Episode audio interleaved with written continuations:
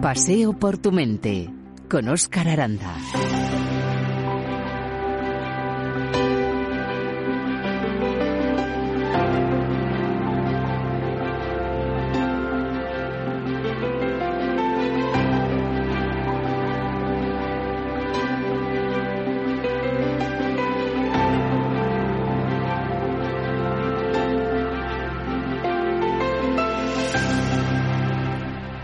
El mundo está en una crisis profunda porque no tenemos una educación para la conciencia. No lo digo yo, son palabras del psiquiatra y escritor chileno Claudio Naranjo.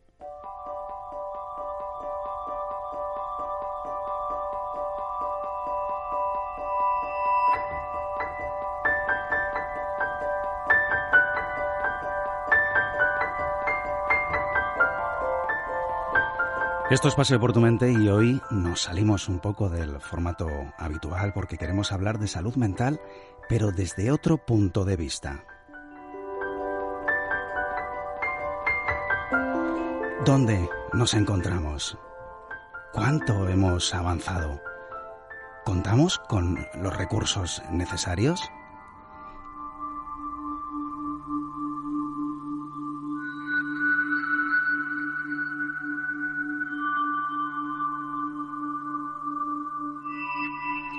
En esta ocasión, Paseo por tu mente puede ser reivindicativo.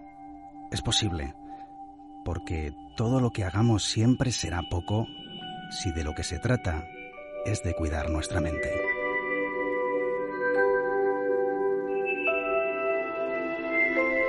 Y para ello contamos con una de nuestras guías habituales, María Dolores Gómez, ya la conocéis, decana del Colegio Oficial de la Psicología de Castilla-La Mancha. Gracias, María Dolores, una vez más por acompañarnos en este paseo por tu mente. Hola, muchas gracias a vosotros por contar con esta temática tan importante. Bueno, pues nos parece importante y mucho, claro que sí. Eh, arrancamos, eh, María Dolores, el nuevo año preguntándonos por el momento actual de la psicología. Parece que en los últimos años se han producido avances que todos de alguna manera nos hemos ido concienciando cada vez más de la importancia de la salud mental, ¿no? Parece que está, eh, no me gusta decir esta palabra, ¿no? Pero de moda, o es, hemos tomado conciencia de que es muy importante, ¿no? Bueno, es verdad que, que sería quizá mm, decir que está de moda algo que es necesario, realmente es mm, pues algo que nos haría también pensar, ¿no? Eh, normalmente, pues esa parte invisible que son los aspectos psicológicos de las personas, pues son ignorados. Eh, ignorados porque, claro, normalmente siempre prestamos más atención a todas aquellas cosas que se ven, ¿no? A nuestro malestar, sobre todo a nuestro malestar físico, y no sabemos que también ese malestar físico está interrelacionado con los aspectos psicológicos de la persona y los aspectos sociales. O sea, como todo, como bien dice la Organización Mundial de la Salud, la, salud en su conjunto es el estado de equilibrio entre en la persona, entre los aspectos psicológicos, biológicos y sociales.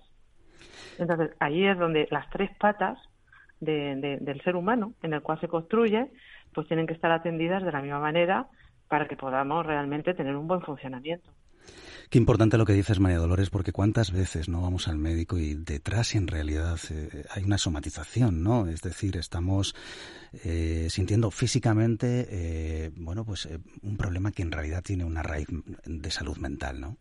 Sí, normalmente un porcentaje alto, según los estudios de consultas que se realizan en los centros de, atención primaria, que son los, los más cercanos a nuestra, a nuestra atención de salud, eh, en la población pues están relacionados con alteraciones de tipo psicosomático, eh, trastornos, diríamos, de, la adaptación, dificultades y conflictos que tenemos en nuestra vida, problemas de, pues, de enfrentamiento a situaciones de trabajo o a problemas eh, sociales y económicos, etcétera, y que también se manifiestan de modo orgánico, de modo psicosomático, ¿no? Con dolores, malestares generales, alteraciones no solamente del estado de ánimo, sino también pues un poco de malestares y dolencias en nuestro propio cuerpo, ¿no?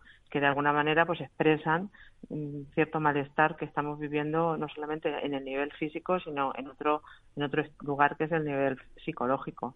Entonces, bueno, pues esto realmente lleva a veces a, bueno pues a, consumos a no una intervención directamente psicológica sino también pues a la eh, utilización de fármacos eh, que no tienen por qué ser un consumo más, más grande y mayor de fármacos, benzodiazepinas o ansiolíticos o, o antidepresivos, etcétera, que de alguna manera son píldoras que, que de alguna manera quieren quitar el malestar.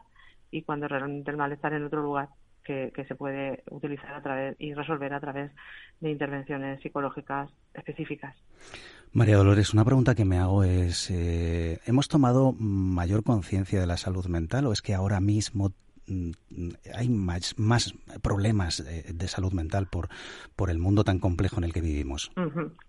A ver, eh, realmente sí que em, después de la pandemia, en todo este momento que estamos todavía atravesando y que no hemos terminado de atravesar, lógicamente pues ha habido una mayor concienciación de las repercusiones que tienen las, las situaciones sociales y las situaciones físicas y sociales en la, en la vida en la vida de las personas, ¿no?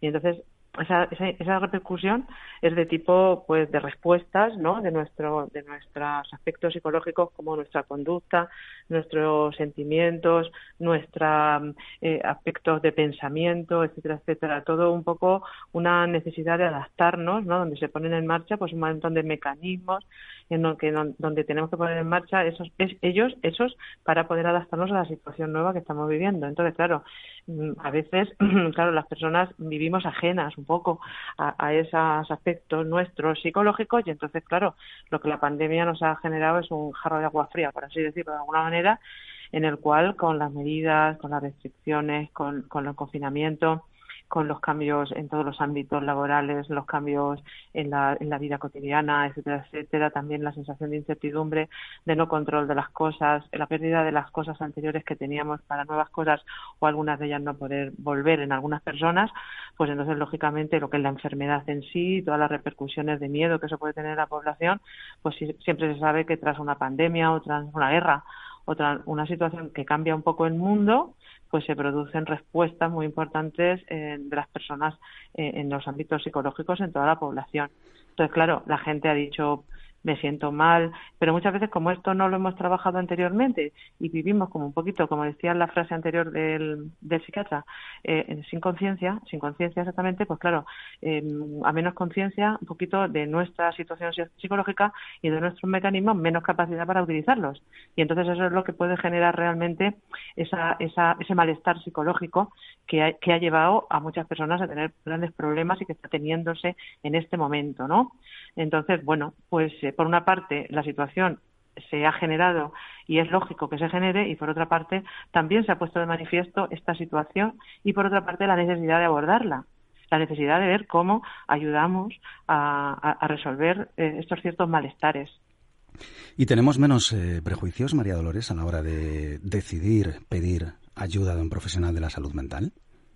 Mm, bueno, en los años últimos de la, desde que la psicología o más digo de la psicología que es mi que es nuestra disciplina eh, se incorpora en, los cambios eh, diríamos de atención a la salud eh, se ha ido en los 30 años anteriores 35 años aquí en España donde se han ido incorporando las figuras de los psicólogos y clínicos dentro de los sistemas de salud.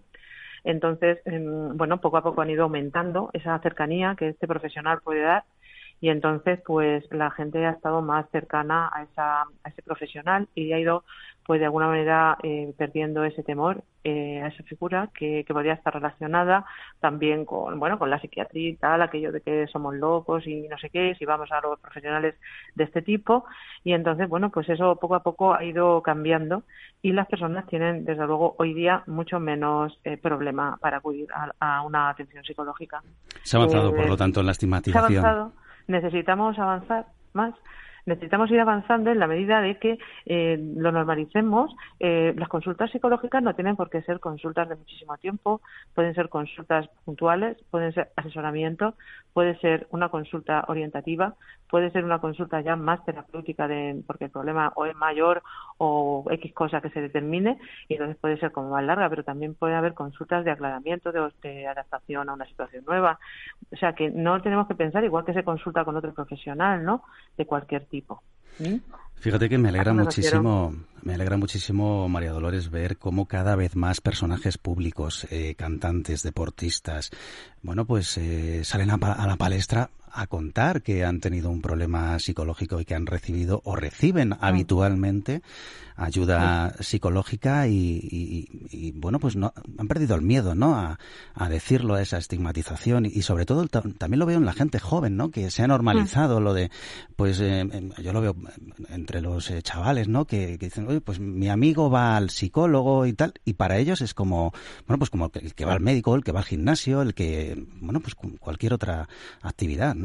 Sí, Mm, sí, eh, bueno, e, eso significa que nos vamos dando un poco de más cuenta de, que tenemos ese aspecto y que ese aspecto también es relevante y muy importante. Eh, nos hace menos funcionales en nuestra vida, nos hace eh, sentir malestar de alguna u otra manera. Entonces, claro, cuando tenemos esa sensación, por ejemplo, un dolor de muela, no vamos a estar siete días o veinte con el dolor de muela. Pues lo lógico es que vamos a un médico, o sea, a un odontólogo y tal. Cuando tenemos un problema de visión, vamos a tal. Cuando tenemos un problema de de otra cosa en la casa, pues consultamos con tal persona. Si tenemos una dificultad en otro ámbito, pues vamos a un profesor de no sé qué para que le ayude.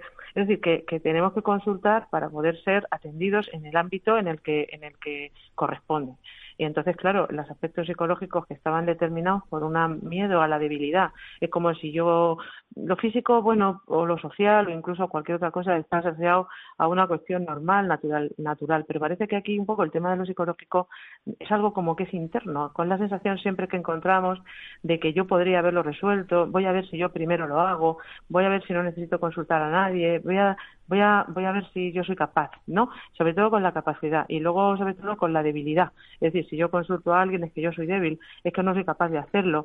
E, es como que las exigencias de lo físico yo me las pongo en otro profesional, porque lógicamente yo no me puedo resolver pues un dolor de estómago, un infarto, yo qué sé, cualquier cosa de la salud.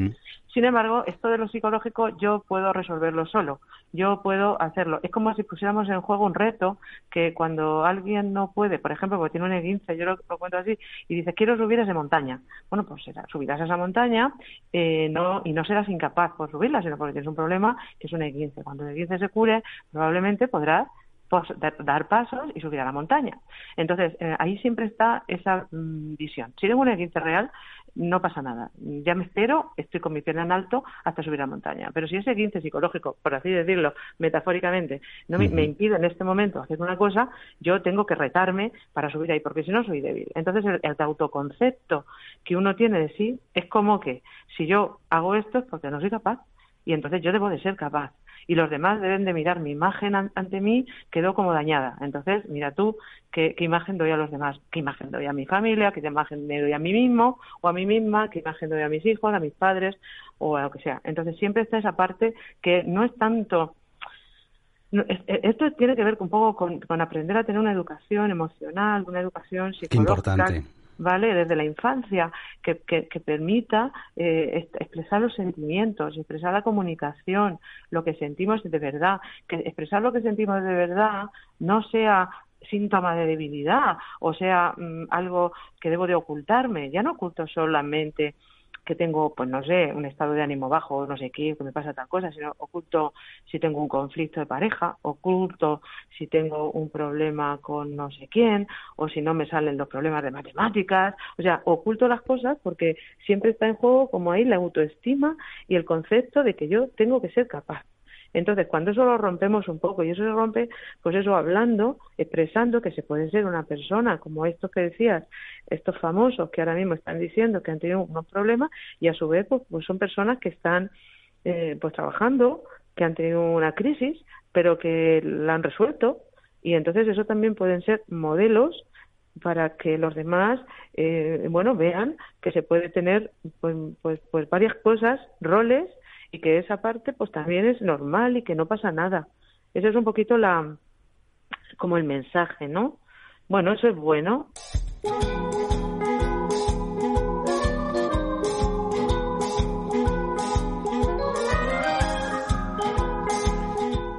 Estamos hablando con María Dolores eh, Gómez, decana del Colegio Oficial de la Psicología de Castilla-La Mancha.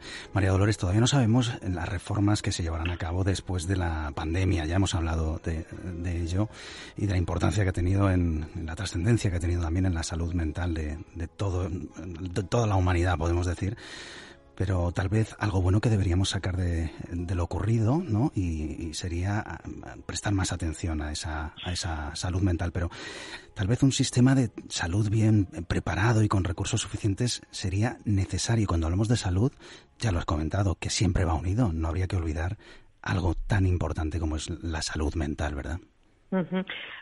Sí, bueno, eh, se habla de, dotación de determinados proyectos, de de mejora de la atención en la salud. El otro día la ministra también hablaba sobre la incorporación de psicólogos, por ejemplo, en los colegios, eh, para institutos, para poder atender todas las necesidades que, pueden surgir, que están surgiendo verdaderamente en la población joven para con el objetivo de prevenir, de intervenir precozmente, específicamente nombraban todo el tema de los trastornos de la conducta alimentaria y el suicidio en jóvenes como patologías que han emergido muy fuertemente tras la pandemia también en los jóvenes, ansiedad y demás, que también están de alguna manera eh, mm, dificultando ¿no? sus procesos de desarrollo de aprendizaje y también a los propios profesores poder tener que atender situaciones muy complejas que también pues necesitan apoyo. Y además es el lugar muy importante. Yo eh, la, atención tiene que estar en el lugar preventivo. Debe de estar en el sitio donde donde se acceda rápidamente y donde no haya donde sea, un acceso mm, preventivo, sobre todo de intervención precoz, de detección temprana, que algunos se podrán resolver ahí mismo y simplemente pues será un momento de intervención, como decía yo anteriormente, de asesoramiento, de contención en un momento puntual, y luego otros que también se detectarán, que serán los menos, ¿no? Y que también podrán ser detectados porque a lo mejor sí que hay un diagnóstico más, más importante de, tipo de, de problema mental, pero no todos van a ser así, pero sí que algunos que no se intervengan precozmente sí que podrán devenir otra vez de problemas más graves. Entonces es intervenir como pronto. Los centros de atención primaria. Nosotros llevamos una lucha que todavía está, bueno, ahí y que los lugares donde se hace todavía son muy muy pocos, eh, es la, la atención en la, en la atención primaria. Es decir, que la población tiene que tener una atención psicológica inmediata dentro y temprana en sus centros de salud, que son los sistemas más cercanos de salud a la población, que no tenga ni que esperar cinco meses, seis meses. Está ahora mismo toda una estructura un poco desde nuestro punto de vista colegial, no solamente desde el Colegio de Castilla-La Mancha, sino a nivel también de todos los colegios autonómicos y también del Consejo General de Psicología, o sea, desde mm, instituciones científicas, asociaciones, etcétera, que de la psicología, quiero decir, que, pensemos que, que, demos, que damos siempre cuenta de que, de que debe de ser un sistema básico de la población, porque la mayoría son problemas que se podrían resolver de modo inmediato y que tendrían que estar en ese acceso inmediato. ¿No? Es decir, mm, bueno, con programas también de prevención, de intervención temprana, de asesoramiento en el momento puntual, de grupos de trabajo específicos para resolver situaciones en la infancia y, sobre todo en infancia y adolescencia y también en la población más, más adulta cuando tiene problemas básicos, ya te digo, del tipo que nombrábamos anteriormente, pues dificultades en la adaptación por un problema tal, duelos, dificultades para el aceptamiento de la, de la enfermedad, problemas psicosomáticos, alteraciones emocionales derivadas de conflictos de la vida cotidiana, en fin, todo este tipo de cuestiones que se tendrían una solución rápida e inmediata. Esto tiene que estar dotado y tiene que estar eh, creíble.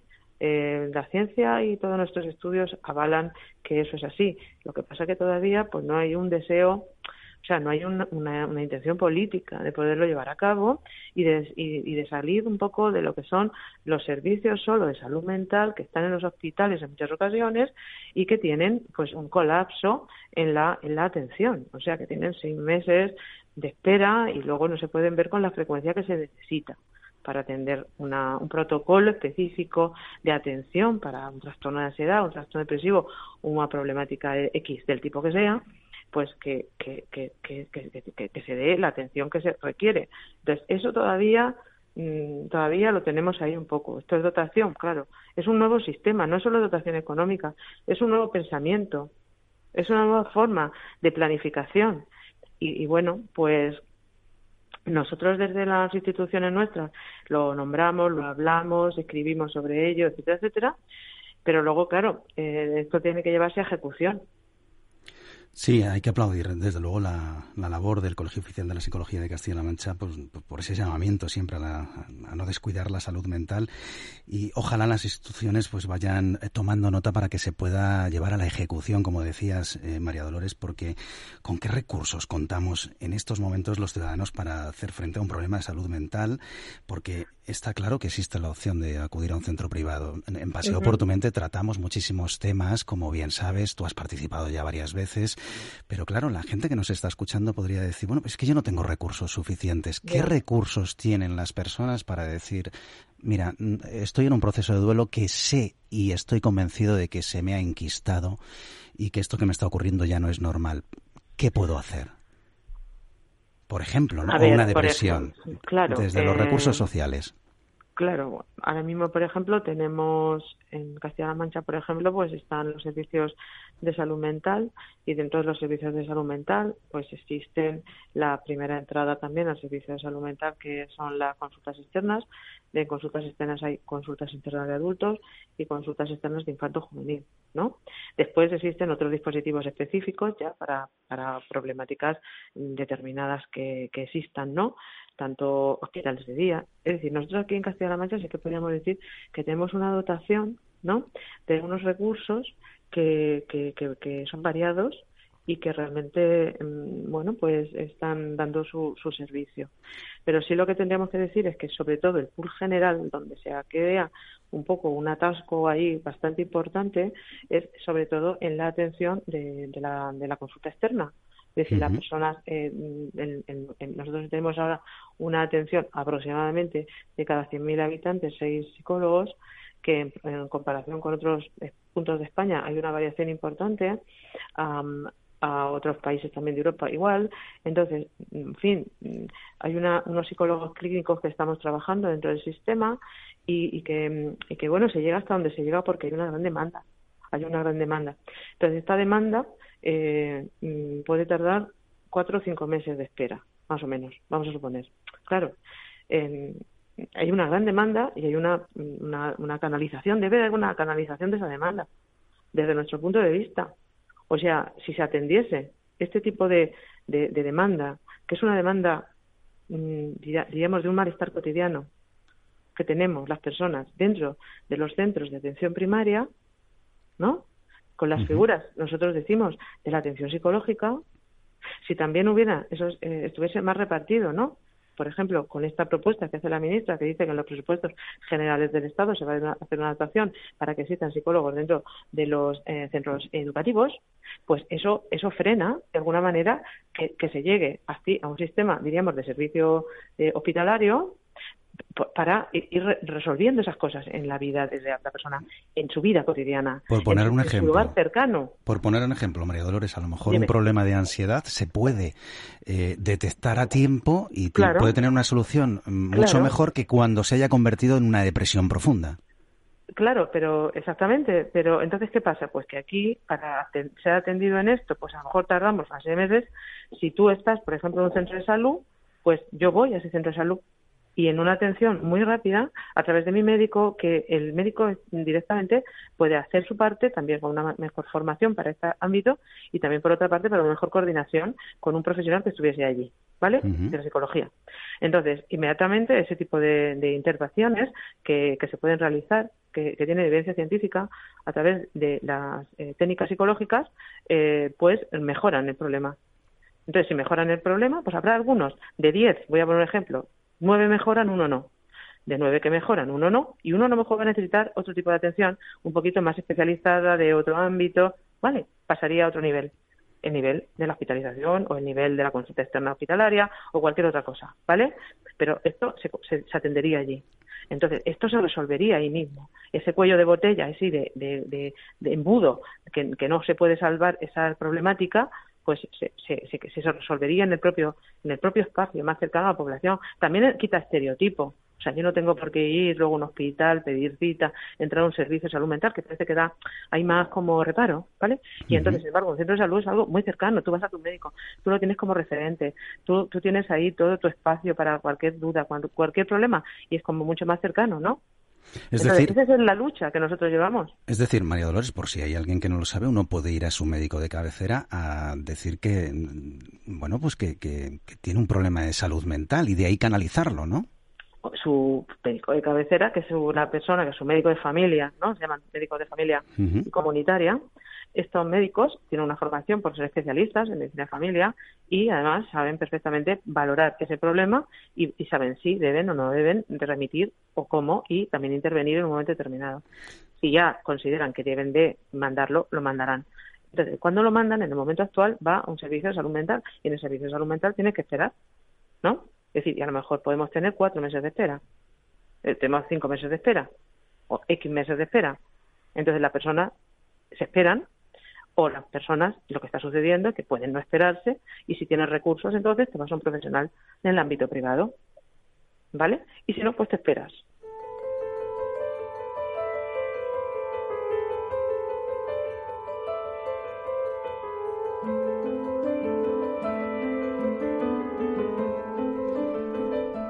Estamos hablando eh, de, salud mental desde otro punto de vista hoy en Paseo por tu Mente con María Dolores Gómez, decana, psicóloga y decana del Colegio Oficial de la Psicología de Castilla-La Mancha. María Dolores, ¿se atienden todos los problemas de salud mental desde lo público? Si no es así, ¿cuáles deberían ser incluidos de inmediato? Aquí se, atienden todos los problemas, eh, todos, todos los problemas desde la, la entrada a la consulta externa pues todos los problemas de, del tipo que, que se deriven, ¿no? Que, que, tanto sean trastornos de ansiedad, trastornos de depresión, alteraciones del estado del ánimo en general, trastornos límites de personalidad, trastornos de la conducta alimentaria, eh, alteraciones de otras patologías más, más graves, trastornos mentales graves. Es decir, atenderse atiende todo todo y tenemos dispositivos en el sistema pues hay dispositivos eh, para todo lo que queremos decir es que a lo mejor pues faltarían algunos recursos y una distribución distinta eh, de lo que te decía antes. O sea de, diríamos del derecho de, entendemos que, que la salud eh, psicológica es un derecho, de todas las personas a ser tratado igual que si tienes que sacarte sangre. O sea a ver que no tenemos que llevar a un sitio especializado del tipo hospitalario sino que esta es nuestra reivindicación. O sea si yo lo entiendo desde ese concepto estarán atendidas ese montón de patología previamente en un nivel básico de salud. Y ese nivel básico de salud mm, quitará más del 50%. Por lo tanto, si yo quito ya el 50% porque lo resuelvo ahí, el otro 50, poniendo una, quizá incluso menos, podría llegar a servicios de salud mental más generales dentro de los hospitales. Y entonces ahí habría ya un 50% menos. Luego eso disminuiría la lista de espera y disminuir y aumentaría el número de, de atención, o sea, habría más frecuencia en la atención, ¿vale?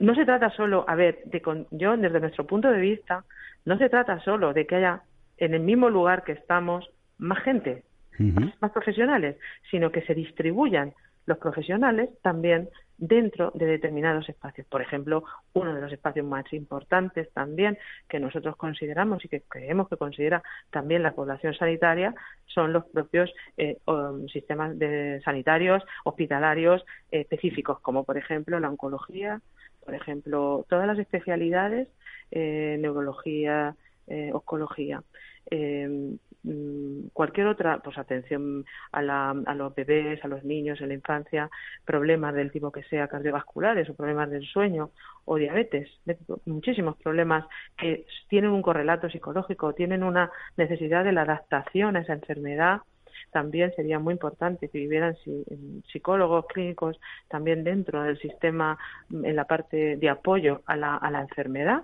y eh, en la evolución eh, la parte psicológica, que a veces es la que también dificulta mucho, ¿no? Las evoluciones, pues también ayuda mucho tanto a los profesionales como a los propios pacientes a poder ser adheridos mejor a su enfermedad, tanto que sea una enfermedad de tipo pues puntual eh, digamos, una crisis puntual o como podría ser una enfermedad crónica, pero una enfermedad crónica de tipo, de tipo físico, ¿no? Porque toda enfermedad crónica o todo problema que sobreviene, como un cáncer o como cualquier otra enfermedad, pues tiene un correlato eh, psíquico eh, en nuestra en nuestra vida y en la familia que nos eh, que nos ocupa. Y entonces, pues este tipo de atención que en algunos sitios pues existe más, ¿no? Y que nosotros también abogamos por eso, evita, evitaría también eh, que todo se, eh, bueno, se concentre esa atención solamente en un determinado servicio y sino que estaría más, eh, diríamos, diversificada la atención. Es un concepto distinto. Lo que quiero lo que nosotros planteamos es una visión nueva, diferente de, de lo que sería la atención en tres, tres niveles como mínimo. La atención primaria, la atención hospitalaria para este apoyo a la enfermedad crónica o a las enfermedades que sobrevienen y también una y las enfermedades que haya, ¿no? del tipo que sea, para un proceso mejor y también la salud mental en general ya más, más, más, estrictamente salud mental. Pues lo has contado, eh, lo has contado perfectamente, María Dolores. Tenemos que ir eh, finalizando y, nos queda simplemente agradecerte. Ojalá que os escuchen, porque a, mí me está pareciendo, bueno, de sentido común y que no debe ser tan mm. difícil. Simplemente que se os escuche a los profesionales de la salud mental, que, que, buscáis, bueno, pues. Eh, conseguir eh, para todos que, esa, que, que, sea un derecho, ¿no? Como, como comentabas, María Dolores. Pues muchísimas gracias una vez más, María Dolores, por eh, acompañarnos en Paseo por tu mente y, bueno, pues eh, proponer y que todos lo escuchemos también. Bueno, pues eso, esa distribución de alguna manera diferente para mejorar el acceso a la salud mental de todos los ciudadanos. María Dolores, muchísimas gracias y enhorabuena por todo el trabajo bueno, que hacéis pues muchas gracias Muchas gracias. Además, pues nos despedimos siempre con el mensaje de que la gente cuide sus aspectos psicológicos porque mejorará todo, en su vida en general y porque, porque es el, ese derecho y esa necesidad que tenemos todos y darle un lugar a ese espacio. Gracias, María Dolores. Muchas gracias por prestarnos este espacio para hablar. Ha sido un placer, como siempre. Gracias. Hasta luego.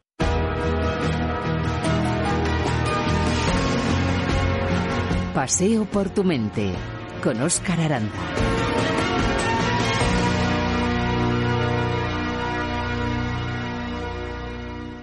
En la realización, como en cada paseo, ha estado Merche Cerviño, mi compañera, y nos despedimos, ella y yo, hasta el próximo Paseo por tu mente. Ha sido un placer, como siempre. Gracias.